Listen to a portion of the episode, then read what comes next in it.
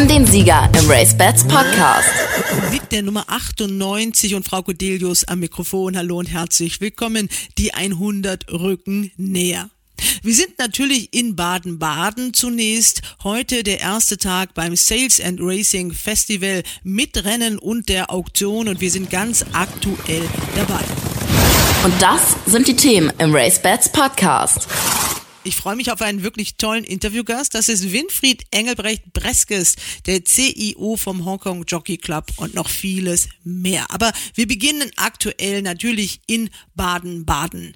Bei den Rennen, da stand natürlich im Mittelpunkt heute das Ferdinand Leisten Memorial, ein BBAG Auktionsrennen, das mit sage und schreibe 200.000 Euro dotiert war. Das ist nach dem Derby und der Diana das dritthöchst dotierte Rennen, das es in Deutschland gibt. Und dann sah man am Ende Frauenpower vor. Georgios außen für das Gestüt Ebbesloh, für Peter Schürgen und für Sibylle Vogt ist überlegen hier. Georgios gewinnt 2 aus 2 gegen La Estrelita. Dahinter ist es auf Platz 3 Fire of the Sun. Ja, Sibylle, ich erwische dich gerade beim Essen in Frankreich. Du hast gerade das höchst dotierte Rennen in Deutschland gewonnen, was du jemals gewonnen hast. Herzlichen Glückwunsch dazu. Vielen, vielen Dank. Bojan hat sich wieder für das falsche Pferd entschieden. Er hatte die freie Wahl, doch du hattest den Sieger Georgios. Ja, ich, ich glaube, es ist sehr, sehr schwer, sich für ein Pferd zu entscheiden. Manchmal sind die in, in der Arbeit auch komplett anders wie im Rennen.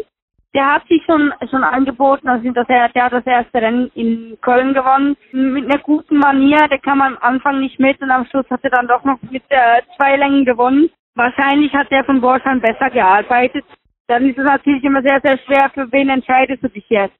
Ich hatte wahrscheinlich auch das Fenster, ich habe einen Top-Rennverlauf gehabt. Ich kam auch in die äußeren Spuren und äh, der hat natürlich auch ein Riesenherz gezeigt und ich konnte dann am Schluss echt äh, eigentlich dann noch leicht gewinnen. Äh, Du hast ein 200.000 Euro Rennen gewonnen, nachdem du ja schon die äh, 1000 Guinness mit November gewonnen hast. Also nochmal ein ganz dicker Punkt für dich in diesem Jahr. Auch die Zweitplatzierte, da saß eine Frau drauf. Genau, weil es ist natürlich doppelt schön. Das heißt natürlich auch, dass man als Frau, wenn man die richtigen Pferde hat, vorne mit dabei sein kann. Und äh, das zeigt natürlich auch, dass diese Vorurteile alle nicht ganz so stimmen. Jetzt hast du davor auch schon ein 200. Rennen gewonnen. Das erste Rennen des Tages mit Arturo. Der hat natürlich hinterher noch den äh, Moderator äh, zermetzelt, den Thorsten Kassel. Der meinte, er müsste den führen. Hast du das mitbekommen? Ich habe ganz ehrlich nicht gesehen, dass stand, dass er getreten wurde. Ich habe nur gesehen, dass er wie umgeknickt ist, aber ich kann das nicht ganz ehrlich nicht ganz sagen, weil ich war äh, in meinen Emotionen. Äh, die Tochter des Trainers wollte mit auf das Siegerehrungsfoto. Thorsten Kassel hat sich angeboten und fällt jetzt für die Auktion aus. Also die müssen ein bisschen improvisieren da gerade. Da muss ich dem noch gute Besserung wünschen. Diesen guten Wünschen schließen wir uns natürlich an. Thorsten Kassel, so viel zum Hintergrund, hat ausgeholfen. Er hat Arturo geführt, weil die Tochter des Trainers, die das eigentlich gemacht hatte, mit aufs Siegerehrungsfoto wollte. Allerdings hat sich dann Arturo nicht ganz so gut benommen. Deshalb ist Thorsten am Knie verletzt, kann heute nicht auktionieren und auch nicht moderieren an diesem Wochenende. Aber die Kollegen werden es schon irgendwie richten. Die Leitung war dann auch nicht ganz so gut Sibylle hat uns immerhin noch verraten, dass sie großen Mumm hat auf Barina in der Winterkönigin. Sie ist eigens von Iffezheim aus nach Köln zur Abschlussarbeit gefahren und will mindestens so erfolgreich sein wie im letzten Jahr. Da war sie immerhin in diesem Rennen Zweite mit einer gewissen November. Kommen wir aber auch zu dieser Auktion, die läuft ja noch, während wir diesen Podcast produzieren. Und da ist auf einmal die Lotnummer mit der 33 in den Fokus gerückt. Das ist nämlich streng genommen die Tante von unserem Argsieger Torquator Tasso, obwohl sie noch eine junge Dame ist. Sie ist eine Jährlingsstute von Giuliani, also nicht dem gleichen Vater, aber aus der gleichen Großmutter, aus der Tucana von Acatenango. Und die kam heute in den Ring und es hat sich ein spannendes Biete-Duell ergeben. Zwischen dem Gestüt Fairhof auf der einen Seite und dem Gestüt Brümmerhof auf der anderen Seite. Letzteres hat den Zuschlag erhalten für 135.000 Euro. Und es würde mich sehr wundern, wenn das nicht auch die Topsellerin dieser Herbstauktion wäre, die morgen allerdings noch weitergeht. Ab 10 Uhr 350 Pferde stehen insgesamt im Katalog. Natürlich laden wir euch auch wieder ein zu RaceBets Podcast Schnitzeljagd. Dafür müsst ihr genau aufpassen und drei Fragen richtig beantworten auf der Webseite www.racebets.de im Blog oder im Newsletter. Und dann könnt ihr dabei sein und einen von 25 20 Gewinnen abräumen. Da gibt es nämlich zwei 5 Euro Wettgutscheine. Ich wünsche euch viel Spaß beim Mitspielen, also genau zuhören. Last but not least setzen wir natürlich auch unsere Battle, wer wird denn der RaceBets Podcast Champion fort. Michel Stumpf hat die dritte Runde erreicht, aber nicht bestanden. Deshalb gibt es einen neuen Herausforderer und der hat einen Heimvorteil. Andreas Merkel ist das. Vier Rennen in Iffezheim bedeuten natürlich Heimspiel für mich. Ich habe mir heute Morgen auch den Bodenzustand angeschaut. Es hat gestern zwar etwas geregnet, aber das Geläuf wird für diese Jahreszeit sicherlich in einem Top-Zustand sein, weshalb der Boden für meine Wettdispositionen keine primäre Rolle spielen wird. Das Porträt im Race Bats Podcast.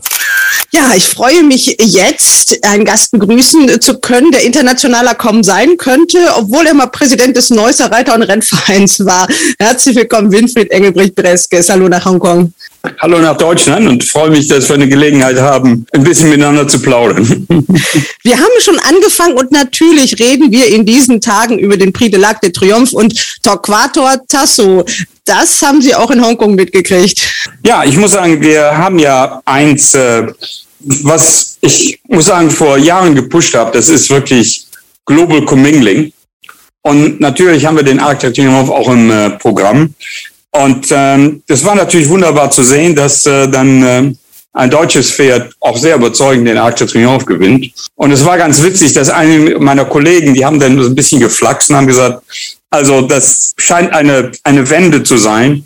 Ein deutsches Pferd gewinnt den Arc de Triomphe und ein Deutscher wird Chairman der International Horse Racing Federation. Also von da war das äh, ganz witzig. Aber ich muss sagen, das ist äh, eigentlich muss man wirklich anerkennen, dass die deutsche Vollblutzucht enorme Erfolge hat, wenn man sich anguckt, die Anzahl der Mutterstuten und und und. Und ich glaube, das hat eben auch damit zu tun, und da war sicherlich Karl-Dieter Ellerbrake sehr stark involviert, dass wir vor 30 Jahren eine Struktur, eine Policy entwickelt haben, Strategie entwickelt haben, wie die deutsche Vollblutzucht sich im internationalen Bereich profilieren kann und, und ein eigenes Stellenwert haben kann. Und das war klar, dass wirklich genetisch, dass also keine Pferde, die mit genetischen Mängeln behaftet sind, sagen wir, ins Breeding-Programm kommen.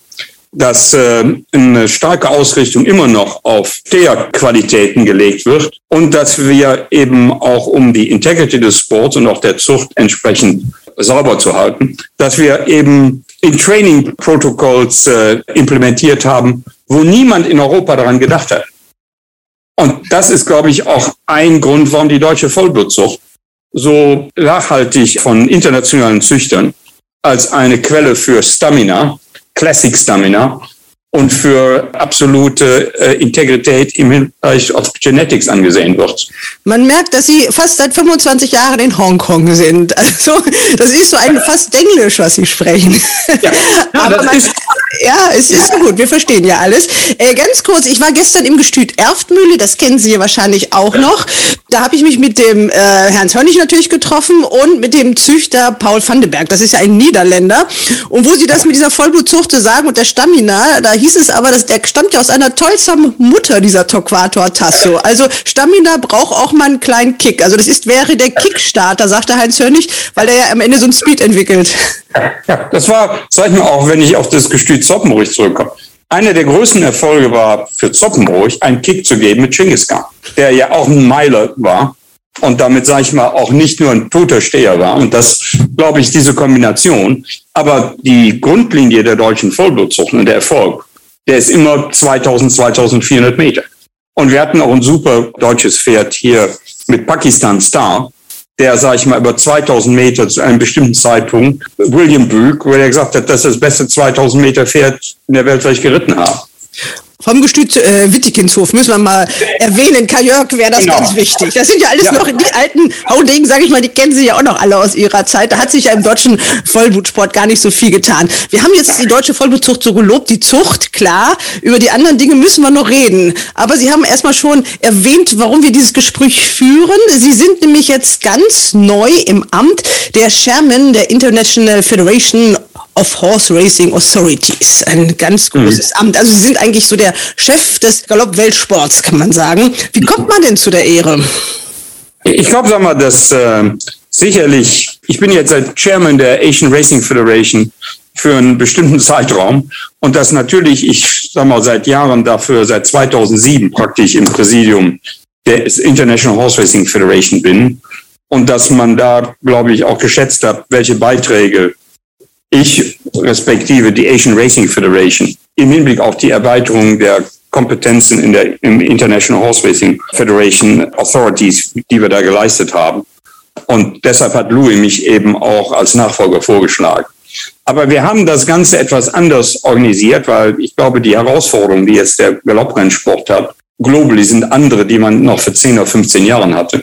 Und deshalb haben wir eben neben der Erweiterung des, ich sage es mal, Leadership Management Teams mit den vier Vizepräsidenten, haben wir eben auch ein internationales Executive Office aufgebaut, das praktisch global aufgestellt ist, wo wir jemanden in Australien haben, wo wir einen sehr starken Stützpunkt in Hongkong haben, wo wir Paris immer noch als Home der Federation haben und Mitarbeiter haben, wo wir etwas in Irland haben und wo wir auch in den USA es haben und mit Spezialisten in den unterschiedlichen Feldern. Und wir müssen, sagen wir, die ganze Föderation mehr virtual führen, als das, sagen wir, im Prinzip klassisch der Fall war. Es sind sehr viele große neue Aufgaben, das haben Sie schon gesagt. Wünschenswert wäre es ja sicherlich, dass äh, auch die Galopper weltweit gültige Regeln aufstellen. Mhm. Was zum Beispiel äh, das Thema Doping angeht, was das Thema Peitsche angeht, was das Thema Tierschutz angeht. Mhm. Und das wird ja immer wichtiger. Ich weiß nicht, ob es in Hongkong schon so weit gekommen ist, aber hier in Deutschland sind die Tierschützer doch wirklich im Vormarsch und der deutsche Galopprennsport muss sich da extrem wandeln gerade. Also ich glaube, sagen wir, dass man muss sich auch im Klaren sein, was solch eine Föderation praktisch äh, bewerkstelligen kann. Denn es ist nicht, dass wir Weisungsrechte haben. Das äh, ist eben nicht so wie die FEI, die selbst Tournaments organisiert. Aber ich glaube, sagen wir, dass wir eben über die letzten Jahre klar artikuliert haben, was sind jetzt die großen Themen und äh, Tierschutz ist eine der größten und das ist, einige Leute sagen, eine Social License wo ich da immer noch ein bisschen äh, Schwierigkeiten habe, was Social License ist. Das kann man immer definieren, von wie man es sieht. Aber da sind die ganz großen Themen und da ist Animal Welfare eines, wenn nicht das Thema Nummer eins. Und da gibt es jetzt, sagen wir, auch klare Bestrebungen, Harmonisierung der bestimmten Regelungen zu haben. Aber man hat große Unterschiede in den einzelnen Ländern. Und die Bereitschaft, eben auch auf ein bestimmtes Niveau zu kommen, ist äh, da recht unterschiedlich. Von die Jockeys zum Beispiel, Entschuldigung, dass ich unterbreche, die waren ja auch unsere deutschen Jockeys, die schaffen es im Moment ja nicht so nach Hongkong, die waren dann eher so in Katar unterwegs und dann wurden sie dann dahin gebeten zu den Stewards und dann wurde gesagt, also ihr müsst ja auf die Peitsche aufpassen, ganz streng, ihr dürft nur 14 Mal draufschlagen. Nun müssen mhm. natürlich die deutschen Jockeys, die das gewohnt sind, dass hier ganz streng aufgepasst wird und nur fünf Peitschenschläge erlaubt sind, mussten hier natürlich ein bisschen schmunzeln. Also soweit geht das auseinander. Ich glaube, dass die ganze Diskussion der Peitsche sagen wir, sehr auf die Anzahl der Schläge reduziert wird, was für meine Begriffe falsch ist. Es kommt sagen wir, zum einen muss man sagen, es gibt einige Jockeys, selbst wenn die dreimal die Peitsche nutzen, ist das gefährlich, weil sagen wir, die eben nicht im Prinzip, äh, sag ich mal, auf ein das Pferd und auch die Sicherheit anderer Reiter berücksichtigen. Das Problem ist allerdings, dass es offensichtlich in der Gesellschaft eine klare Richtung gibt, dass man da eine Limitierung sehen will. Und das ist, was sicherlich im Prinzip auch eine Diskussion kommt. Aber ich glaube, sag mal, das auf die Anzahl der Schläge zu reduzieren und äh, wenn man mit einigen Jockeys spricht, und ich glaube, für mich muss man ja auch, sag mal, ein bisschen sehen, diejenigen, die ihr Leben gefährden, wenn die in einem Rennen reiten. Und wenn, sag mal, ein Ryan Moore, mit dem ich Gespräche hatte, sagt, wenn mir Leute sagen, ich sollte ein Rennen ohne Peitsche reiten, die wissen nicht, was, was das bedeutet. Man konnte ja beim ARC sehr schön sehen, da gab es auch so Helmkameras, da konnte man wirklich mal so ein bisschen das Jockey-Feeling miterleben, was da abgeht ja. in so einem Feld. Aber man konnte natürlich auch einen René Picholek sehen, der das ja sicherlich vorbildlich gemacht hat. Der hat die Peitsche auch eingesetzt, wie er sagt, um das Pferd ja, gerade zu halten, aber die letzten 200 Meter waren eine Show, oder? Ja, aber das, das ist eben, sag ich mal, wenn das so gut läuft, ist das wunderbar. Aber ich kann auch Jockeys verstehen, wenn die in einem ganz klaren Finish sind und man gewinnt mit einem Neck. Die sind unter einem Druck vom Besitzer. Und das macht es, sag mal, wenn, die, wenn, wenn für mich muss man versuchen, mit den Jockeys eine Möglichkeit zu finden. Es gibt einige, die haben versucht, eine Regelung zu machen, ohne die Jockeys einzubinden. Und das funktioniert nie, weil die sind im Ende diejenigen, die auf dem Pferd sitzen. Deshalb glaube ich, es ist eine ganz klare Tendenz, dass man, sagen wir, da eine Harmonisierung herbeiführen wird. Aber für mich, die Harmonisierung ist nicht nur und sollte nur gemessen werden auf den Einsatz der Peitsche. Ich glaube, sagen wir, die größte Harmonisierung, das ist, kommt, kommt wieder zurück auf Animal Welfare, und das ist die Integrität des Sports, ist im Hinblick auf Dopingbestimmung. Denn, sag ich mal, wenn man da sieht auch, wie unterschiedlich global, sag ich mal, dort Bestimmungen über einen bestimmten Zeitraum gehandhabt worden sind, was zulässig ist an Non-Race Day Medication und Race Day Medication. Ich glaube, da hat Deutschland, das muss man sagen, da haben wir ein Exempel gesetzt vor 30 Jahren, dass man da im Prinzip auch in Training-Kontrollen hatte. Und äh, was für mich ein äh, Major Achievement ist, dass man in den USA offensichtlich jetzt mit der, mit der erstmals einer bundesweiten Regelung, wie der Rennsport reguliert werden soll und wie auch dann praktisch die internationalen Regeln im Hinblick auf Race Day Medication und, und, und international angepasst werden. Das ist für mich ein großes Achievement und das müssen wir weiter fortsetzen auf mehreren Ebenen und nicht nur eben auf einem Bereich, wo man sagen wir, auf die, sich auf die Peitsche konzentriert. Also haben Sie sich einiges vorgenommen und haben auch viele Aufgaben. Eine Sache haben wir noch nicht angesprochen, die ziemlich aktuell ist. Das sind diese Corona-Quarantäne-Regelungen, hm. die es ja dem internationalen Sport sehr schwer machen. Gerade den Trainern und den Reitern überhaupt internationale Rennen zu besuchen. Das betrifft ja auch Hongkong. Wie kann man da eine Harmonisierung hinkriegen? In manchen Ländern muss man drei Wochen in Quarantäne. Andreas Wöhler hat sich das einmal angetan und sagte, nie wieder. Ich glaube, sag mal, wenn es um globale Public Health Geschichten geht, da können wir nicht im Prinzip, sage ich mal, eine Harmonisierung herbeiführen, weil das viel zu komplex ist. Um realistisch zu sein, wir müssen, sagen wir mal, akzeptieren, dass unterschiedliche Nationen, zumindest in meiner Meinung für das nächste Jahr oder anderthalb Jahren, dass die unterschiedliche Regelungen haben werden. Da sind nationale Interessen, die sind völlig anders und so stark, dass wenn wir als Vollblutzucht, die vielleicht in den meisten Ländern 0.01% des GDP ausmacht, wenn wir da glauben, sage ich mal, Health Regulation verändern zu wollen, ich glaube, der Fokus, da haben wir keine Chance. Wie sieht das in Hongkong aus mit den Regelungen, wenn da die Ausländer rein, einreisen wollen? Also ich muss sagen, wir haben, sagen wir, das haben wir ja im letzten Jahr schon geschafft, dass wir eine Travel Bubble hergestellt haben.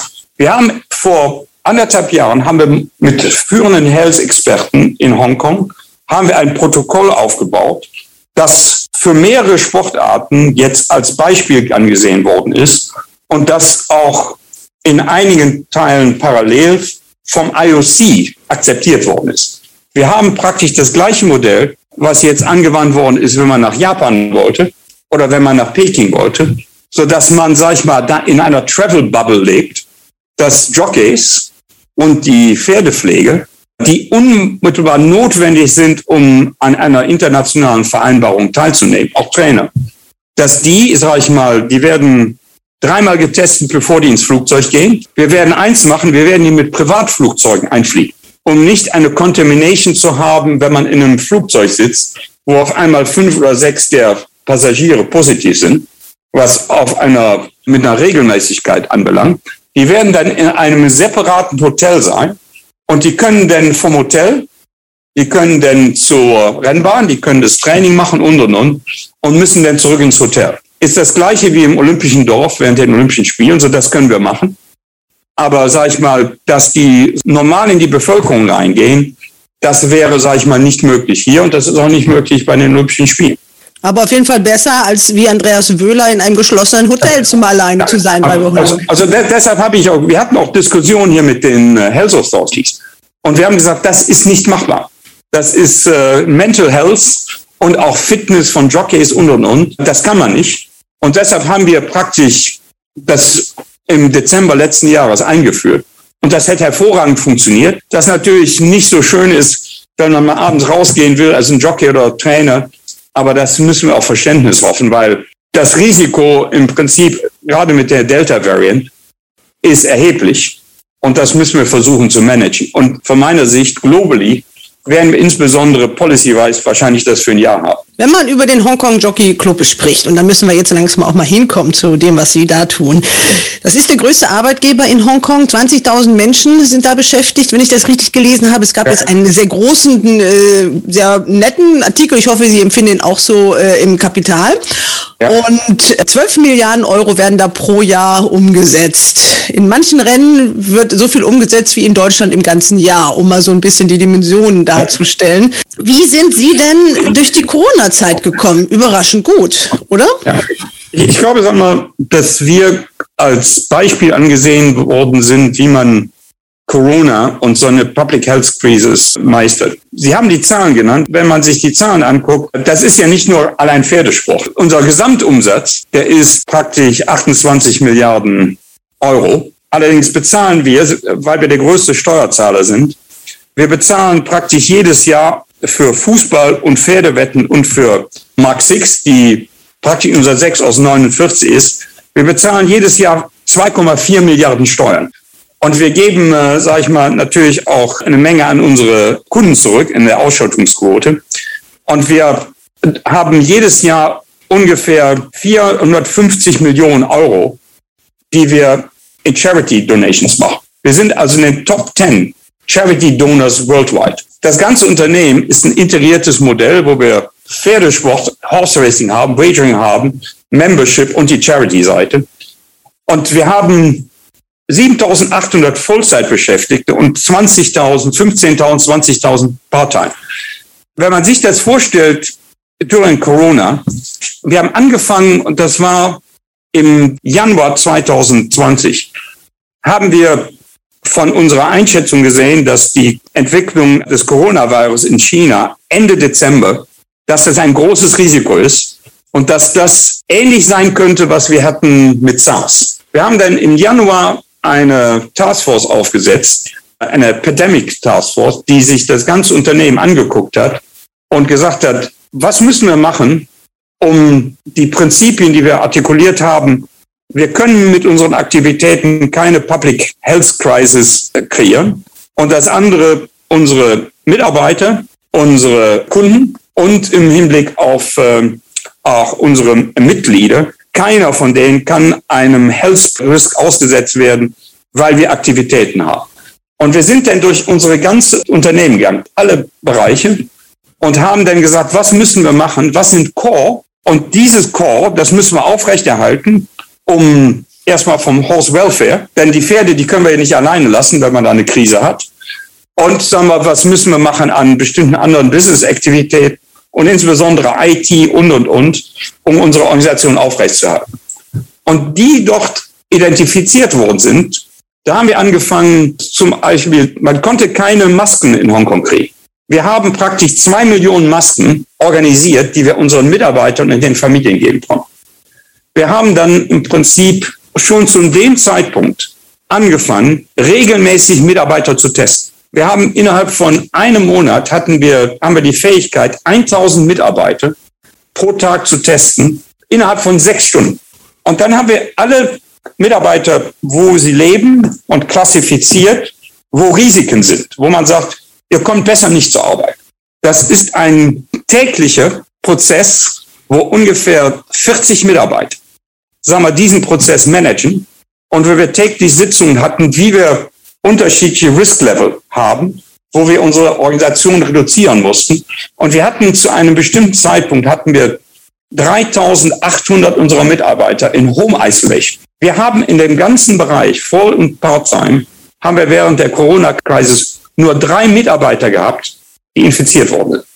Und nicht im Club. Ziel war natürlich auch dieser ganzen Aktivitäten, den Betrieb, soweit es geht, aufrechtzuerhalten. Wann haben Sie wieder mit Pferderennen angefangen oder haben Sie überhaupt Pause gemacht oder durchweg wir Pferderennen? Haben, wir, wir haben keine Pause machen müssen. Wir haben eine Exemption von der Regierung bekommen, weil, und das muss man sagen, Horse Racing in Hongkong hat eine andere Bedeutung, weil wir haben praktisch 40 Prozent der Erwachsenenbevölkerung ist das Hobby Nummer eins. Und das war auch für Mental Wellness, Health important, weil die Leute, die haben dann zumindest zweimal in der Woche, die haben gesagt, auch wenn wir jetzt Home Isolation haben, oh, Pferderennen. Generell haben wir zwei Millionen Leute, die Wettkunden bei uns haben. Aber during der Corona-Crisis mussten wir all unsere Wettannahmestellen, die 110 Wettannahmestellen haben wir geschlossen. Wir mussten praktisch alles online machen.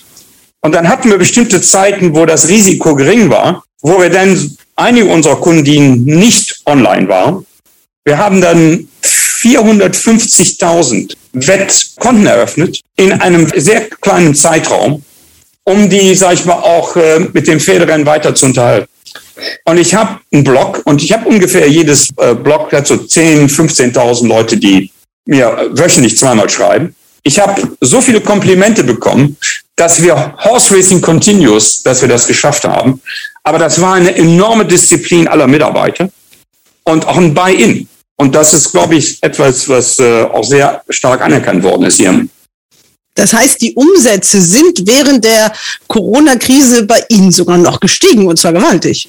Ja, also man muss sagen, wir hatten einen Zeitraum, wo es keinen Fußballwetten gab. Da sind sie auch um äh, anderthalb Milliarden Euro zurückgegangen, weil da gab es kein Produkt. Aber in generell, weil auch die Leute, sagen wir, nicht andere Aktivitäten wie Reisen, Shopping und äh, in Restaurants zu gehen hatten, das Disposable Income, da ist auch ein äh, bestimmter Einkommensteil äh, nach uns gegangen. Und äh, unsere Digitalisierung, die ganze Strategie, die wir seit zehn Jahren fahren, wo wir, sagen wir, wir haben eine eigene IT-Division mit 700 Leuten. Wir haben. Äh, haben Sie mitbekommen, was beim Dachverband los war?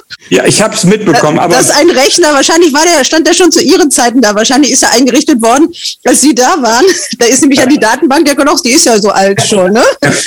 Ja, und aber, den, aber, der ist dann mal eben wegen eines Stromausfalls in die Knie gegangen und da war kein einziger IT-Techniker, glaube ich, vor Ort. Aber sag mal, deshalb, was Sie gerade sagen mit IT, wir haben ein Kernteam von 100 IT-Mitarbeitern identifiziert. Einige Leute waren selbst bereit, in Hotels zu leben, weil die haben auf einmal gesehen, da ist in ihrem Bereich, da ist ein Corona Cluster. Wir haben dann Hotels organisiert, die hier äh, an einem Rechenzentrum sind, wo die dann für bestimmten Zeitraum ins Hotel gegangen sind, um die Operations weiterzuführen.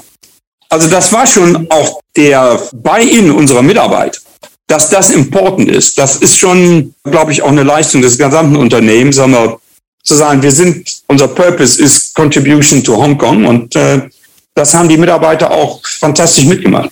Seit 1998 sind Sie da. Ja. In diesem Artikel, den ich angesprochen habe, hieß es, dass äh, ein Jahr vorher das alles gar nicht so war. Da waren die Pferdewetten aus der Mode. Da hat Großbritannien gerade die Kronkolonie an China zurückgegeben.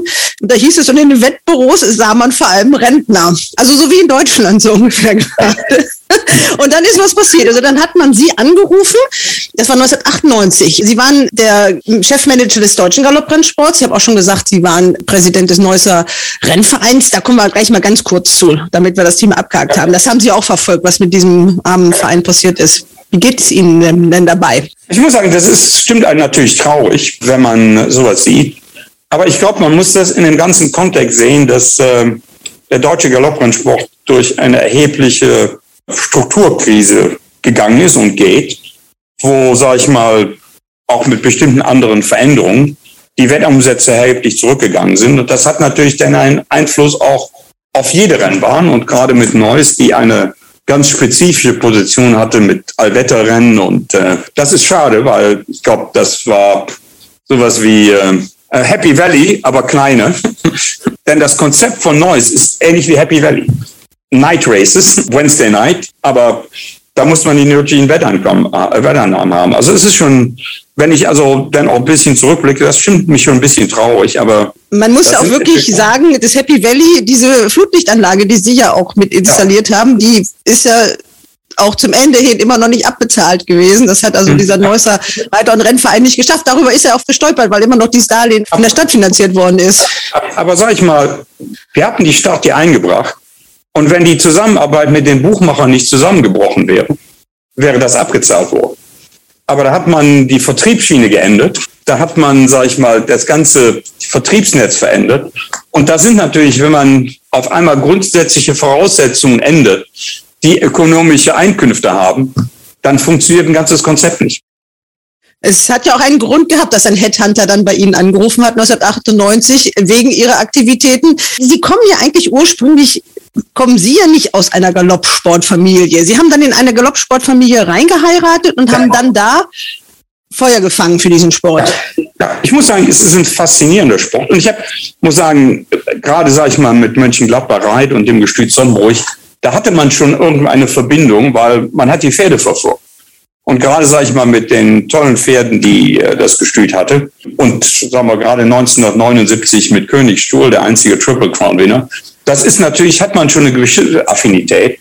Aber um darauf zurückzukommen, mein Hintergrund ist praktisch, ich habe ja Finanzierung, Statistik und äh, Volkswirtschaft studiert. Gerade, sage ich mal, auch äh, die Familie Breskes und wenn man sich an Kurt Breskes anguckt. Ich fand es faszinierend, wie ich durch die Bibliothek gegangen bin, um mich auch in das Thema einzubringen. Die Zuchttheorien, das, das ist faszinierend.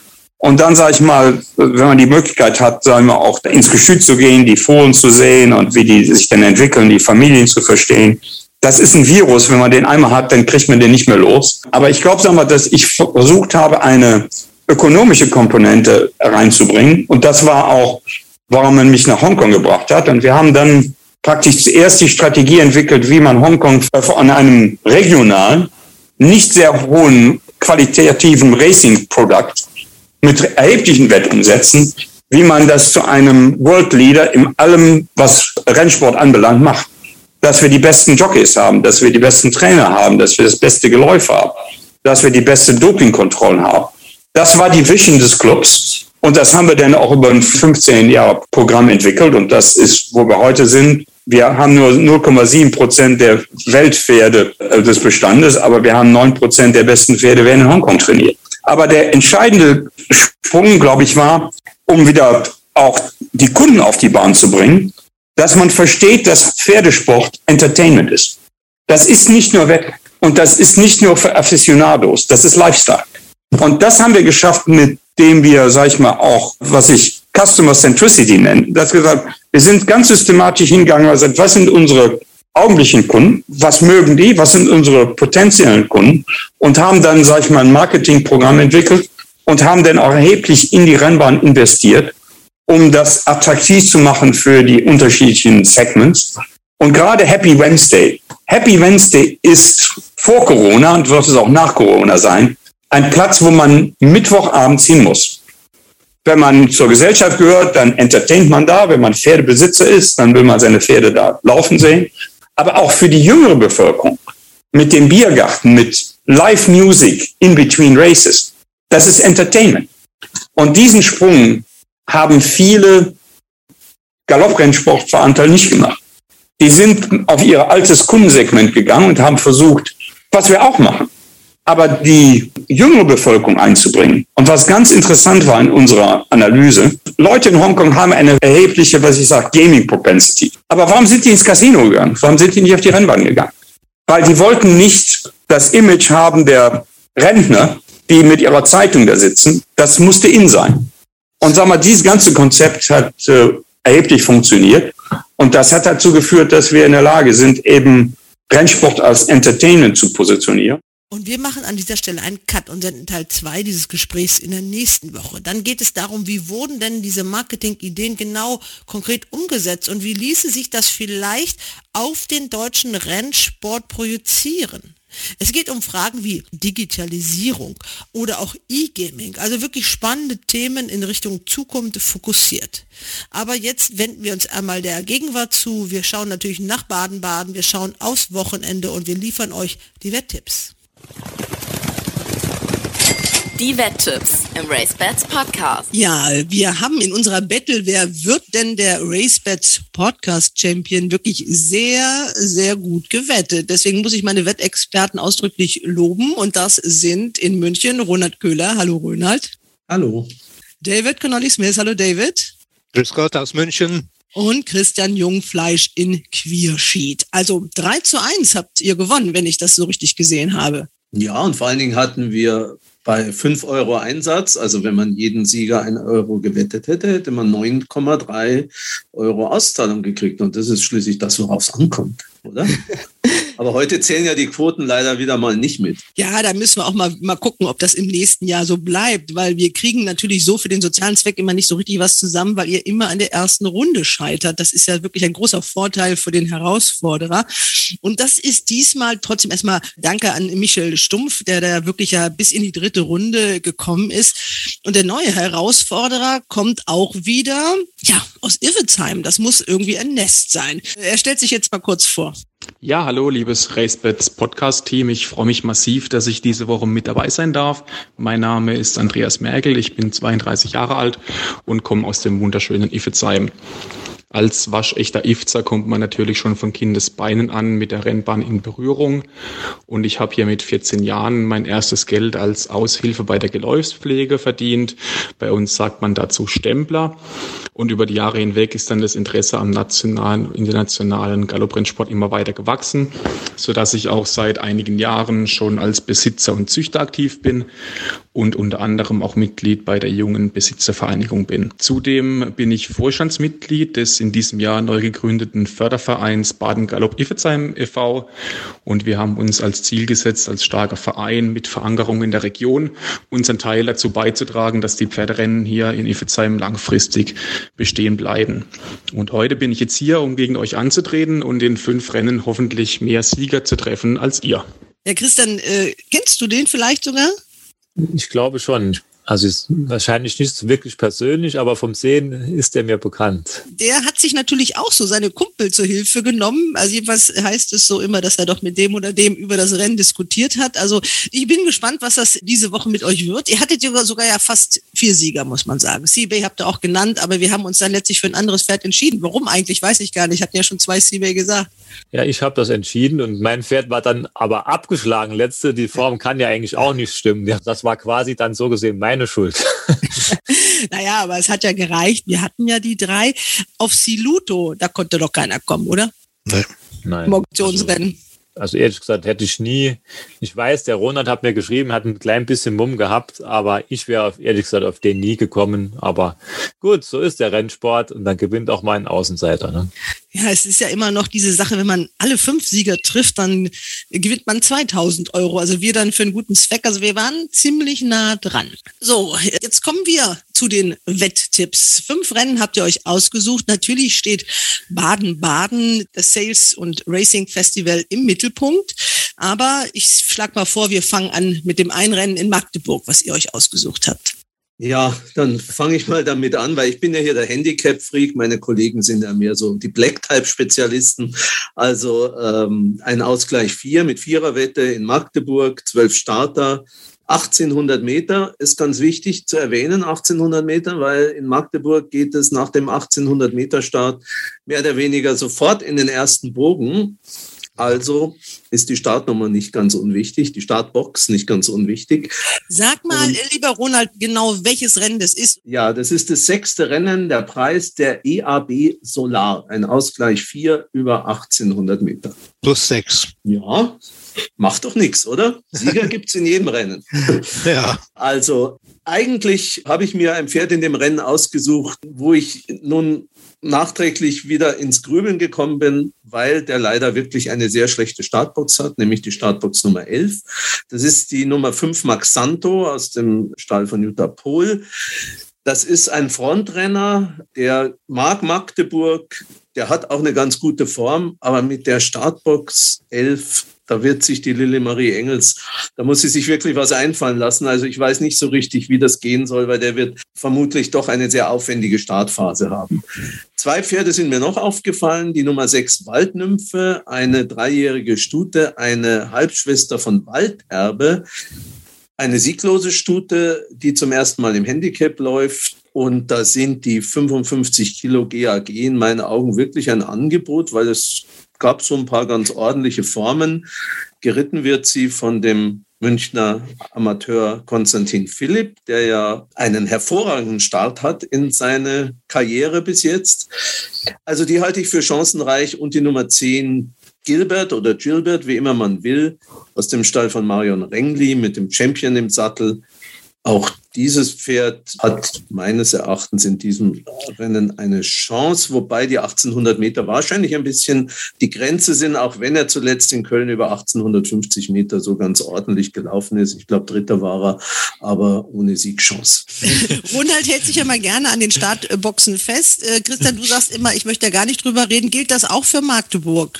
Ja, ist mir egal. Gut, dann, dann bist du jetzt dran zu. Aber gut, ähm, mit zwei Pferden, die der Ronald angesprochen hat, kann ich so ein bisschen mitgehen. Das ist Gilbert oder Gilbert oder wie auch immer. obwohl die letzte Form, ja, er war zwar Dritter in Köln, aber war schon weit zurück. Waldnymphe, ich habe so ein bisschen immer, wenn Baden-Baden ist, habe ich immer so ein bisschen die Sorge, wenn das ein gutes Ding wäre, ne, wird das Pferd in Baden laufen. Kann auch sein, dass ich mich da ein bisschen täusche und dass man einfach denkt, komm, wir machen, wir schießen in Magdeburg ab. Aber die Marke müsste sie normalerweise können. Aber ich bin in so einem Ausgleich 4 plus 6 immer gern bei den bisschen höheren Startnummern, weil das in meinen Augen die Pferde sind, die ein bisschen mehr Klasse haben und auch die beste Form. Die Nummer 2, Mademoiselle, hat sogar eine gute Startbox. Nummer 4 hat Sean Byrne im Sattel 4 Kilo Erlaubnis. Äh, die hat dieses Jahr ein Super-Handicap gewonnen, war nach diesem Super-Handicap-Sieg noch zweimal Zweite, trotz des Aufgewichts und hat jetzt vier Kilo Erlaubnis, was sie bei den letzten Rennen nie hatte. Sie hat immer einen Jockey im Sattel gehabt. Sie ist wahrscheinlich die Favoritin des Rennens im Endeffekt, aber ich denke, sie hatte hier schon sehr, sehr gute Chancen und ist auch in Magdeburg schon gut gelaufen. Und dann der Waldenser, die Nummer drei ist mir noch ins Auge gestoßen, die letzte Form die kann nicht stimmen. Da war er abgeschlagen letzter. Davor war er dritter und er ist in Magdeburg eigentlich immer gut gelaufen. Aber er ist auch nicht so der Siegertyp, würde ich mal jetzt behaupten. Das sind so meine Ideen mit den etwas höheren Startnummern. Was falsch, nicht die höhere Startnummer, die, die höheren Gewichte natürlich. Ne? Christian, ja. du meinst die niedrigen Programmnummern mit den hohen Gewichten. Ja, genau, genau. genau. David, was sagst du denn dazu? Ja, ich bin hier auf der Seite von Christian, muss ich sagen, und nicht von äh, Ronald, weil ich glaube auch, dass die Startnummer 11 und 12 gleich zu streichen sind. Das sind die 1 Girard und die 5 Max Anton. Ich bin auch für Nummer 2 Mademoiselle. Die hat sehr gute Formen. Sie wird leider Favorit sein, aber die Formen sind alle sehr gut. Sie ist ziemlich beständig, was in dieser Klasse auch was wert ist. Jubash mögen wir sowieso. Der hat einen guten Schnitt hier und äh, Sean Burns sowieso. Und dieses Pferd hat auch in gute Form in Magdeburg. Die letzte Form in Hoppergarten war ausgezeichnet, wo sie Zweite zu Chargino war. Das ist ein Lieblingspferd von mir, wie ihr wisst. Also diese Form müsste für mich reichen. Mademoiselle in dieser Klasse ist für mich das Pferd, das es zu schlagen geht. Die Gegner sind natürlich Valdeldense, äh, der gute Bahnschnitt hat. Und interessant auch das Pferd mit den schönsten Namen im Rennen, Mäuserschwänzchen aus dem Friedrich Stall. Äh, der ist auch nicht ungefährlich, die Mäuserschwänzchen oder die Stute, aber äh, trotzdem, erster Linie bin ich bei Mademoiselle, die Nummer zwei. Ja, da scheint ja ziemlich eindeutig zu sein. Könnt ihr euch irgendwie dann vielleicht nochmal äh, auf so eine Viererwette einigen? Also einige Namen habt ihr ja genannt. Also ich finde diese fünf Pferde, die wir jetzt in erster Linie genannt haben, also Christian, Mademoiselle und Valdenza hm. und nicht Max Santo, Waldnymphe und Gilbert. Ich werde diese fünf Pferde mal in der Viererwette kombinieren. Das gibt zwar keine irrsinnig hohe Quote, aber ich könnte mir gut vorstellen, dass wir da sogar die ersten vier dabei haben. Okay. Und was ist Mäuse Schwänzen, glaubst du nicht? Ja, fünfte. ja, also ihr habt euch auf Mademoiselle geeinigt. Also David und Christian haben sich für Mademoiselle entschieden. Und was soll ich euch sagen? Auch der Herausforderer aus Iffezheim hat sich für diese Lady entschieden. Kommen wir zum ersten Rennen. Magdeburg, sechstes Rennen, Preis der IAB Solar, Ausgleich 4 mit Viererwette. Hier habt ihr euch gleich zu Beginn ein kniffliges Rennen ausgesucht. Die Sportwelt-App hat mich leider technisch etwas im Stich gelassen, aber der gute Wetter braucht ja nicht zwingend eine Sportwelt, sondern hat die Formen im Kopf. Ich bin eigentlich ein sehr großer Fan von Gilbert. Allerdings ist er dieses Jahr nicht immer sehr glücklich gewesen, kommt oft zu spät auf Touren, weshalb die Magdeburger Bahn ihm auch nicht unbedingt liegen wird. Konkurrenz droht da aus meiner Sicht von Nero Davolo und von Mademoiselle. Nero Davolo ist natürlich top in Form, aber ich entscheide mich allerdings für Mademoiselle. Sie kommt aus der höheren Klasse, wo sie in Hoppegarten ein super Rennen gelaufen ist. Man nimmt zusätzlich noch mit Showburn vier Kilo runter, weshalb ich denke, dass sie dieses Rennen gewinnen wird. Ja, dann haben wir das Vierer-Wettrennen in Magdeburg und machen dann weiter in Baden-Baden. Welches Rennen kommt zuerst? Die Winterkönigin. Die Winterkönigin. Wer möchte was zur Winterkönigin sagen? David, komm, das ist doch dein Thema. Ja, ich habe zufällig mit einem Trainer gesprochen, der hier zwei Pferde im Rennen hat. Das ist Hank Graver, der hat Atomic Blonde und Lacuna im Rennen und beide kommen mit sehr guten Formen am Start. Atomic Blonde hat vor einer Woche ungefähr ein Auktionsrennen gewonnen und Lacuna hat sehr gute Formen in Frankreich aufzuweisen. Die war Dritte, vor allem in Chantilly zu Raclette, die von André Fabre sehr hoch gelobt wurde und die ist auch letzte Woche sehr gut gelaufen. Also Lacuna wäre in diesem Fall mein Mumm. Gegner sind für mich die beiden Schirrenpferde, Barina und Lisner. Ich finde, dass Barina vielleicht interessanter ist aus der Familie von Borgia, die immerhin das äh, Deutsche Derby gewonnen hat. Äh, Barina ist für mich sicherlich eine Gegnerin Und außerdem gibt es ein Pferd von Markus Pluck, der interessant ist, Enjoy the Dream. Also sehr gute Familie mit Michi Calderone Sattel und auch Andy Zuberich mit Rosenart, Wittigenshofer Familie, die fast die beste Familie von denen. Auch mit Chancen. Das Rennen ist sehr offen für mich, aber Lacuna ist für mich die Stute, die sehr zu schlagen gilt. Also ich tippe hier Lacuna, die Schalar-Stute aus dem Stall von Henk Greve mit äh, de Vries im Sattel. Ja, Ronald, was sagst du dazu? Ja, natürlich hat Lacuna eine gute Chance. Das Ziel Winterkönigin wurde ja schon sehr früh mit dieser Stute angepeilt. Sie hat unheimlich viel Rennerfahrung, vier Starts in Frankreich, war nie schlechter als Dritter. Ich muss sagen, der letzte Start auf weichem Boden in Chantilly über 1600 Meter, so toll fand ich den nicht. Sie hat das dritte Geld gegen Chantarella gerettet, die diese Form nicht unbedingt aufgewertet hat. Und mein Gefühl war, dass 1600 Meter im Moment jedenfalls die Grenze sind für Lacuna. Und deswegen würde ich, also ich rede ja auch als Wetter und jetzt nicht nur als sozusagen für unsere Battle, also für die Kurse, für die Lacuna momentan angeboten wird, würde ich sie nie wetten. Also insofern habe ich nach einer Alternative gesucht. Und für mich ist die Alternative tatsächlich die Nummer sieben Lisaid aus dem Stall von Peter Schirgen. Und ich bin nicht der Meinung, dass sich Bojan Mosabaye falsch entschieden hat. Denn ich fand diese Leistung, das war zwar natürlich nur ein sieglosen Rennen in Hannover beim Lebensdebüt, sehr überzeugend. Sie stammt von dem Aga Khan Hengst, wie heißt der, Sarah? Der Derby, Tarak, der ja. Derby-Zweiter war und Grand Prix de St. Cloud-Sieger aus einer 89-Kilo-Stute. Also mir hat das sehr gut gefallen, diese Lisaid, und ich würde in diesem Fall mit Lisaid gehen. Ganz kurz, Christian, äh, bevor du was sagst, äh, habe ich mir mal den RaceBets Langzeitmarkt angeguckt. Also Lacuna steht 3,2 zu 1, Enjoy the Dream 4,3, Rosenart 7,5, genauso wie Lisaid auch 7,5. Ja, was meinst du? Ja, ich bin jetzt sehr auf Ronalds Seite, muss ich sagen. Ich habe mal eben noch, bevor wir hier aufgezeichnet haben, die zwei letzten Rennen von Lacuna im Video angeschaut und ich bin der gleichen Meinung wie der Ronald. Die 1600 Meter sind in meinen Augen zu weit. Sie ist bei 1400 Meter, als sie gewonnen hat, ist sie vorne gegangen, hat nach Kampf gewonnen von vorne. Beim letzten Start war sie die ganze Zeit an zweiter Stelle, aber sehr heftig und die konnten sich auf den letzten 200 Meter, gut, Raclette, von der David eben gesprochen hat, die ist ja leicht vorbeigegangen. Also die hat ihn nicht mal gegrüßt. Und in meinen Augen hat diese Studie nichts mit der Klasse von Nobel Heidi vom letzten Jahr zu tun, die die Winterkönigin für Grebe letztes Jahr gewonnen hat. Und daher würde ich die für 3,2 auch nie im Leben wetten. Klar kann sie gewinnen, weil die anderen Pferde haben noch nicht so viel Erfahrung. Aber mir hätte auch sehr gut Lisaid gefallen. Und ich war ein bisschen erstaunt über diese hohe Quote von 7,5. Sie hat bei ihrem Lebensdebüt direkt gewonnen. Sie hat ein bisschen gebraucht, bis sie angepackt hat, hat aber dann sehr schön reagiert auf die Hilfen und hat sich am Schluss leicht gegen Indian Sunset, die damals zweite war und mit sehr viel Schwung von hinten kam, durchgesetzt. Und daher finde ich 7,5 ein interessantes Angebot. Und ich denke, man sollte die Studie für diesen Kurs wetten und auch in unserem Spiel nehmen, obwohl dann die Quote keine Rolle spielt. Vor allen Dingen, weil die Schlenderhahnerin, die damals dritte war, wie hieß die? Mount Aha hieß die, glaube ich, die hat ja auch danach in sehr schönem Stil gegen ein hochgehandeltes Pferd von Wöhler, wenn ich mich nicht täusche, gewonnen. Also von daher hat mir das schon sehr gut gefallen und die Produkte von Zarak, von diesem Hengst, die schlagen auch sehr gut ein, was ich bis jetzt so beobachtet habe. Also ich wäre auch bei der Nummer 7 Nisait. Ja, dann ist die doch gebongt. Ja, Christian, du hast den einen Namen genannt, den ich auch ganz interessant finde, äh, auch wenn natürlich die Steilform von Jean-Pierre Cavallo nicht ganz so toll ist, aber Indian Sunset, äh, da habe ich nämlich einen Anruf gekriegt, also da hat man ziemlich Mumm drauf. Zahlt auch noch 2,8 Platz, ist ja vielleicht auch ganz interessant. Also äh, vielleicht die Zweierwette, die beiden, die in diesem Mädenrennen 1-2 waren, das ihr schon mehrfach angesprochen habt. Gut, was sagt denn euer Herausforderer, der Andreas Merkel? Viertes Rennen, die Winterkönigin, Preis des Derby-Siegers Sis Verhan, Gruppe 3.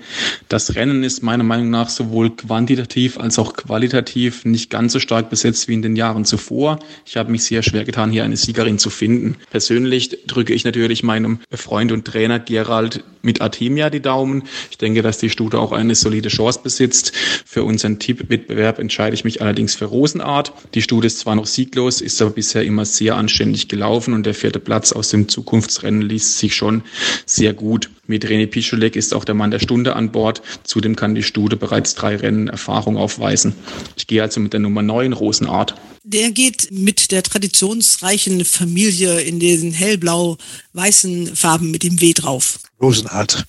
Dann kommen wir jetzt zu dem zweiten Gruppe 3 Rennen am Sonntag. Christian, du hast noch nicht angefangen. Also wir haben ja jetzt aus erster Hand gehört, dass Monty oder Mounty nicht in Baden-Baden an den Start kommen wird. Dadurch werden die Karten neu gemischt und es ist ein sehr, sehr offenes Rennen. Und ich tue mir da ehrlich gesagt schon sehr schwer mit einem Siegtipp, weil Only the Brave, der wahrscheinlich die Favoritenrolle einnehmen wird, der ist auch ein sehr wechselhafter Kandidat und hat auch mich letzt ein bisschen enttäuscht. Dato ist mir mal aufgefallen, der ist in Baden-Baden irgendwie immer schlecht gelaufen, weil ich weiß noch gut, den habe ich letztes Jahr in Baden, Baden mal gewettet, da lief er noch im Ausgleich rum und war letzter. Also da fällt es mir ein bisschen schwer, den auf Gruppe 3 Ebene hier als Sieger anzusagen. Ja, und die Stuten, die sind in meinen Augen auch immer so ein bisschen, ja, hängt viel von der Tagesform ab. Chili Philly hat sich schön gesteigert, muss ich ganz ehrlich sagen.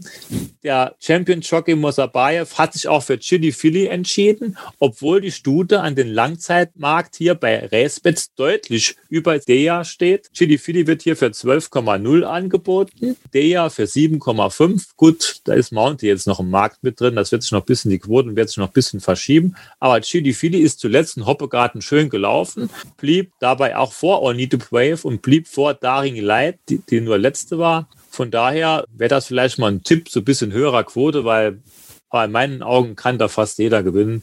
Da bin ich ehrlich gesagt dieses Mal ein bisschen ratlos. Wer bringt Licht ins Dunkel? Ronald oder David? Möchte da auf, wer möchte den Ball aufnehmen?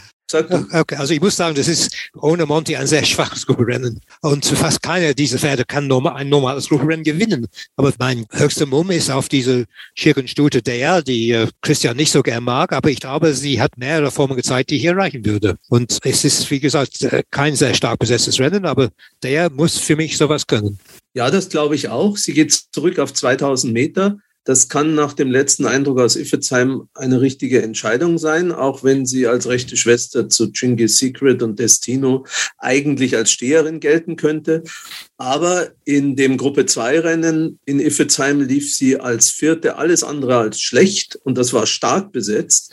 Ja. Sie hatte einen Riesenmoment, zog dann zuletzt aber nicht mehr so richtig durch, hat jetzt wieder René Picholek im Sattel. Also ich würde auch mit Dea gehen. Dann okay. steht es so zu eins. Okay, also der ist euer Tipp. Das ist die Förderverein Baden Galopp Iffezheim e.V. Baden-Württemberg Trophy. Also ein langer Renntitel, aber ein Förderverein, der immerhin hier das Preisgeld von 50.000 Euro wesentlich mit aufbringt. Leider ohne Monty. Das haben wir als allererster Quelle. Christian, du hast es angedeutet. Ich habe nämlich einfach mal, weil ihr als Wettexperten natürlich euch gefragt habt, läuft er oder läuft er nicht, weil er ja auch in Longchamp genannt ist, der Monty, habe ich einfach mal Andreas Schütz angemorst und siehe da, hat sofort geantwortet, geantwortet und hat uns dann eben gesagt, nein, der läuft nicht in Baden-Baden, sondern ich habe mich für Longchamp entschieden. Deshalb also die Wahl von euch auf Deja.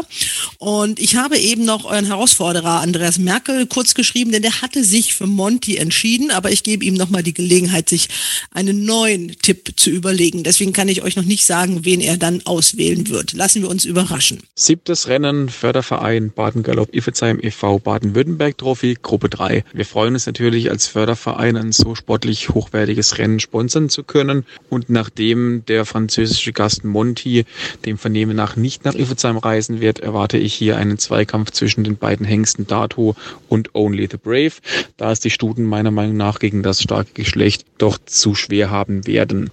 Die Entscheidung zwischen den beiden Hengsten ist, glaube ich, Gefühlssache, habe mich aber für Dato entschieden, da die Formen von Only the Brave etwas zu wechselhaft sind. Mein Tipp daher in dem Rennen Dato. Okay, kommen wir dann zum nächsten Rennen. Das ist dann gleich das achte. Ja, furchtbar. Das Nachwuchsrennen. Ja. Wenn es so furchtbar ist, dann fängst du mal nicht an, David, sondern jemand anderes, der es nicht so furchtbar findet. Am besten der, der es ausgesucht hat, oder? Aha, das wäre dann wohl ich. Ja, ja. also ich finde ich find das Rennen nicht furchtbar, weil ich auch finde, dass einfach ein Nachwuchsförderpreis eine gute Sache ist und ja. weil wir wirklich in letzter Zeit erfreulicherweise in Deutschland den ein oder anderen guten Nachwuchsjockey oder die Nachwuchsjockette sehen. Und ich finde, das ist sehr gut, dass es da in Baden-Baden auch ein Rennen für die gibt. Das furchtbar bezog sich natürlich beim Christian auf die Pferde. Ich habe nichts gesagt. Nee, ich, äh, Entschuldigung. Nein, das furchtbar bezog, bezog sich beim David vermutlich darauf, dass es nicht so einfach ist, den Sieger rauszufinden. Nein, nein, ich, ich habe schon einen Mumm, aber das sage ich später. Na, dann sag doch gleich mal. Ja, mein, ja? mein Mumm ist die Nummer 5 Aliana mit Robin Hayden im Sattel für Marcel Weiß. Soll ich das begründen? Wäre nicht schlecht, wenn du uns ja. überzeugen möchtest. Ja, gut. Ist, Ronald ist stumpf vor Glück, ne? ja, ja, der Weiß hat zwei Pferde im Rennen. Der andere ist mit seinem, eigentlich seinem Stau-Lehrling, Sean Byrne, Mr. Wonderful, schöner Name. Und äh, das Pferd hätte normale Chance. Aber ich habe gesehen, dass äh, Sean Byrne dieses Gewicht nicht kann. Er muss anderthalb Kilo mehr Gewicht mindestens aufnehmen und damit ist für mich die Chance weg. Gefährlich sind die beiden Pferde von unserem Freund Mickey Figge natürlich aus München, Pop Starlet mit dem sehr guten Nachwuchsreiter aus Japan, Shuichi Terachi und auch Gambia Star äh, von Mickey Figgers Stall hat für mich auch eine Chance. Sehr beständiges Pferd, der auch in Baden-Baden gut gelaufen ist während der großen Woche. Aber ich habe die Formel von Aliana angeschaut, die Nummer 5. Die ist auch in der großen Woche sehr gut gelaufen und sie ist noch sieglos, erstaunlicherweise. Ein vierjähriger siegloses Pferd in Baden-Baden im Oktober. Normalerweise nicht zu empfehlen, aber dieses Pferd hat eine sehr günstige GAG-Marke von 59 Kilo. Ich glaube, das kann sie. Sie hat es mehrmals gezeigt. Und für mich ist das Pferd mit diesem sehr verheißungsvollen, äh, sagt man das, promising, also sehr guten jungen Jockey Robin Haydens im Sattel, das Pferd zu schlagen. Aliana Nummer 5. Ja, Ronald. Ja, ich weiß nicht, soll ich äh, oder Ja, du hast ja, ja jetzt gut, angefangen ja. und hast ja noch, also, äh, einen, hat's ja noch äh, gar keinen richtig so rausgelassen. Nein. ja, also mit der Aliana, ob die 59 Kilo für eine sieglose vierjährige Stute jetzt wirklich so eine gute Marke sind, wie der David meint, das weiß ich nicht. Natürlich ein Pferd aus dem Stall von Marcel Weiß in dieser Klasse und so, das kann man nie vernachlässigen. Und insofern hat sie natürlich auch eine Chance, aber ich bin da nicht so hundertprozentig überzeugt davon, dass sie diese 59 Kilo wirklich kann. Ich würde tatsächlich auch lieber mit dem Stall von Michael Figge gehen und habe aber da auch ein bisschen Schwierigkeiten, mich zu entscheiden zwischen Pop Starlet und Gambia Star. Ich halte die beide für durchaus äh, denkbar. Also Pop Starlet mag elastischen Boden. Die ist bei der großen Woche, was war sie da? Ist sie jedenfalls ordentlich gelaufen einigermaßen. Und äh, Gambia Star, das war natürlich zuletzt ein Griff nach den Sternen im Listenrennen. Da können Sie froh sein, dass Sie nicht näher irgendwo beim Sieger waren, sonst hätte es da wahrscheinlich wieder Aufgewicht gegeben. Also bei Pop Starlet äh, in Baden-Baden, da war sie in einem äh, 3200 Meter Rennen dritte von 15. Genau, ja, Dankeschön. Ja, das war eine, eine ordentliche Leistung.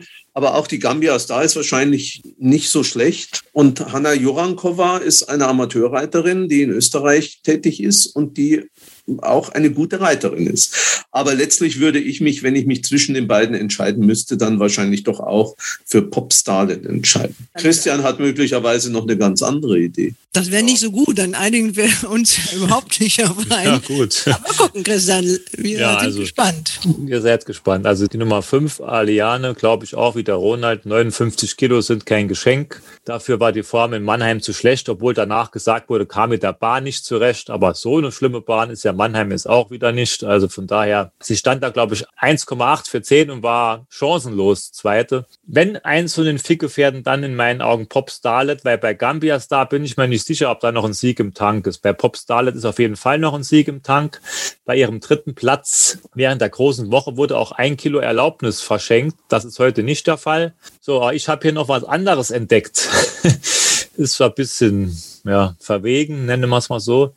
Bottle of Smoke finde ich sehr interessant mit fünf Kilo Erlaubnis. Ich meine, klar, hier haben alle Erlaubnis, das ist mir schon klar, aber nicht alle haben fünf Kilo Erlaubnis und die Sarah Bisset macht ihre Sache nicht schlecht. Er war zuletzt Zweiter in München, war davor Fünfter in dem besagten Rennen, von dem wir eben schon mal gesprochen haben, wo es Popstale Dritte war und mit ein bisschen Steigerung, mit ein bisschen besserem Rennverlauf. Das hängt ja auch immer viel davon ab, wie ist der Rennverlauf und auch diese Rennen werden oft auch schnell gelaufen mit den Nachwuchskräften. Und Bottle of Smoke ist so ein Pferd, das kann mal einen raushauen. Ob das jetzt am Sonntag der Fall ist, das ist natürlich die große Frage. Reicht das, um euch zu überzeugen? Ronald und David? Naja, also das Argument mit dem 5 Kilo ist schon ein Argument. Ja. Also die Sarah Bisse, äh, die reitet wirklich nicht schlecht. Und ja. die 5 Kilo sind ein Wort. Und Bottle of Smoke, ich habe mir das Pferd auch ein bisschen angeschaut. Der wird sehr hoch stehen am Toto, nehme ich mal an. Jedenfalls äh, höher als Alliane und auch höher als Pop Starlet. Insofern, wenn es jetzt mit Quoten ginge oder als eine Wettempfehlung, eine Siegplatz-Wettempfehlung, kann ich Bottle of Smoke schon was abgewinnen. Aber jetzt für, unsere, für unseren Siegtipp bei der Battle würde ich doch eher für Pop Starlet votieren. Gut, da bin ich auch bei Postales in dem Fall. Das ist so ein bisschen äh, diese Münchner Mischpoke, Christian. Ja. Da kannst du nichts machen, ne? Ja, Pop, ja, ja. Cooler Popstar, also ich bin ja noch mit einverstanden. Ja, ja. Okay. Der Finger, der Finger hat sehr gute Form dieses Jahr, ne? Ja, das stimmt. Okay, das stimmt, also. das stimmt. Und der Japaner reitet gut. Das hat sich sehr stark verbessert. München setzt sich durch. Euer Tipp ist Popstarlet. Und was sagt der Andreas Merkel zu diesem Rennen? Habt ihr ganz kurz mal erwähnt, das Pferd? Achtes Rennen, Nachwuchspreis der Mehl-Müllens-Stiftung, Ausgleich 3. Dieses Rennen habe ich sehr lange mit meinem Freund Dieter ausdiskutiert. Sowohl Curver als auch Gambia Star haben, glaube ich, erste Chancen. Omega ist ebenfalls nicht auszuschließen. Meine Wahl ist allerdings Mr. Wonderful. Das Pferd hat sich nach dem Trainerwechsel ordentlich gesteigert und hat zuletzt souverän gewonnen. Es gab zwar Aufgewicht, aber das muss ihn nicht unbedingt an einem weiteren Sieg hindern. Shaw Burn muss zwar eineinhalb Kilo Mehrgewicht in Kauf nehmen, kennt das Pferd allerdings, was in einem Nachwuchsrennen immer ein entscheidender Vorteil sein kann. Mr. Wonderful. Ja. Ja, da bin ich gespannt. Wenn, wenn Mr. Wonderful wirklich gewinnt, dann ist es natürlich für John Hillis ja keine besondere Auszeichnung, weil der, das Pferd hat sich jetzt wirklich sehr verbessert bei Marcel Weiß, aber dreieinhalb Kilo Siegaufgewicht und anderthalb Kilo Mehrgewicht. Also wenn das nochmal geht, ja, ja dann ist er wirklich explodiert, der Mr. Wonderful. Ja. okay, gut, dann haben wir noch ein Handicap. Dann ist das das neunte Rennen. Hallo? Ja, ich mache es einfach mal ganz kurz. Es ist ein Ausgleich 2 über 2000 Meter. Es sind einige Formpferde drin, denen man hier was abgewinnen kann. Aber ich gehe einfach jetzt mit der Nummer 7 Moon Power, dem der Sieg in der großen Woche abgenommen wurde durch Disqualifikation. Ich bin ehrlich, ich hätte es nicht getan. Ja, war eine enge Entscheidung.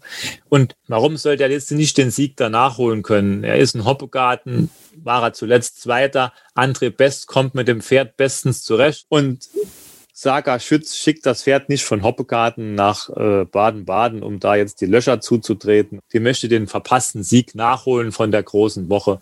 Und ich denke, er hat ja gute Chancen, weil einige Pferde hier mit, auch mit sehr hohem Gewicht am Start sind und die Formen nicht so gut sind. Als Gegner habe ich mir so ein bisschen den Amaranto rausgesucht, die Nummer 10. Der verschenkt zwar ein halbes Kilo, aber der ist in der großen Woche auch gut gelaufen. Ist nur ganz knapp Orizono unterlegen gewesen.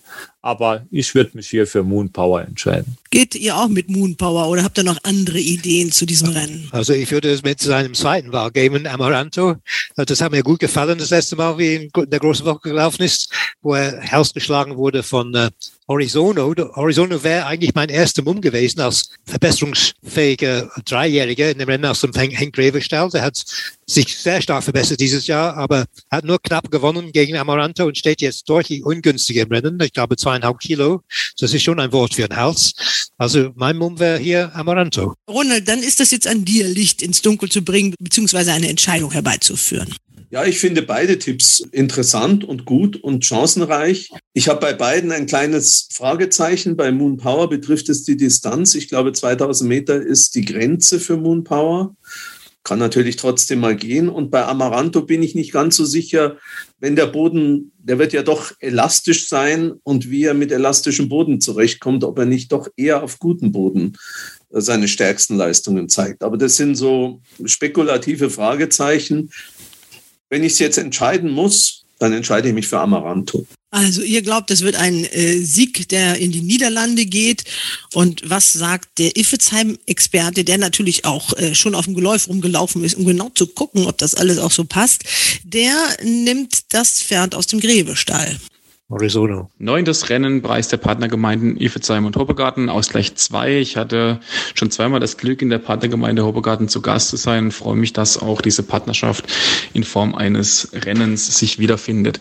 Wetttechnisch allerdings stehe ich hier vor einem gewaltigen Rätsel, beziehungsweise stand vor einem gewaltigen Rätsel, denn mittlerweile ähm, konnte ich mich nach langer Überlegung auf Orizono festlegen. Ich denke, dass das niedrige Gewicht durchaus der Schlüssel zum Erfolg sein kann. Er hat in der großen Woche hier schon gewonnen und den Sieg dann auch anschließend mit einem dritten Platz bestätigt. Miki Katedum Sattel wird das Ding hoffentlich schaukeln und mir dann zum Abschluss der fünf Rennen den Sieg bescheren. Ja, liebes Racebets-Team, das waren dann meine Tipps für das Wochenende. Mal sehen, wie viele Sieger ich mit einem Bingo-Bango vom Geläuf holen kann und ob ich die ganz fetten Steaks abräume. Ich wünsche euch auf jeden Fall auch ein glückliches Händchen mit euren Tipps, hoffe aber natürlich, dass es nicht reicht, um mich zu besiegen und möchte ich mich nochmal bedanken, dass ich teilnehmen durfte und bis hoffentlich nächste Woche. Macht's gut. Leider keiner von uns in Baden-Baden dabei, wie es aussieht, oder? Nee. Aber auf jeden Fall äh, super volle Felder, das muss man sagen. Also ihr habt ja noch die Rennen ausgesucht, die äh, noch relativ übersichtlich waren. Da gab es ja auch noch einige mit, mit 18 Startern sogar. Ja, ich hatte schon überlegt, ob wir nicht das 1000 Meter Rennen mit 18 Pferden Ja, nehmen toll. sollen, aber da habe ich Angst gehabt vor David und Christian, dass die Ja. mich dann hinterher nie wieder die Rennen aussuchen. Nee. Wir schauen mal, ob das äh, dieser Heimvorteil für Andreas Merkel wirklich von Bedeutung ist und ob ihn das wirklich zum Sieg verhilft. Auf jeden Fall hat er ja schon mal den Vorteil, dass er nur auch schon bei Gleichstand weiterkommt und die Quote überhaupt nicht zählt. So sind die Regeln in unserer Battle und daran scheitern wir ja oft genug. Aber wenn die Konkurrenz dann zu frech wird, dann lauft ihr ja immer zur Höchstform auf. Also drei Sieger, das konnte sich sehen lassen und bis jetzt hat noch keiner die dritte Runde, doch, die Saskia Wodell hat es einmal geschafft, aber das war, da mussten wir die Regeln neu machen, aber es hat keiner die Battle gewonnen. Aber ihr habt auch noch keine vier Runden hintereinander geschafft, muss man ja fairerweise auch sagen. Okay, also ihr Lieben, dann würde ich mal sagen, ich entlasse euch ins Wochenende, bedanke mich ganz herzlich und äh, wir sehen uns dann oder hören uns nächste Woche wieder. Ciao, ciao. Ciao, ciao, ciao, ciao, ciao, ciao, ciao. Hals und Bein. Bis zum nächsten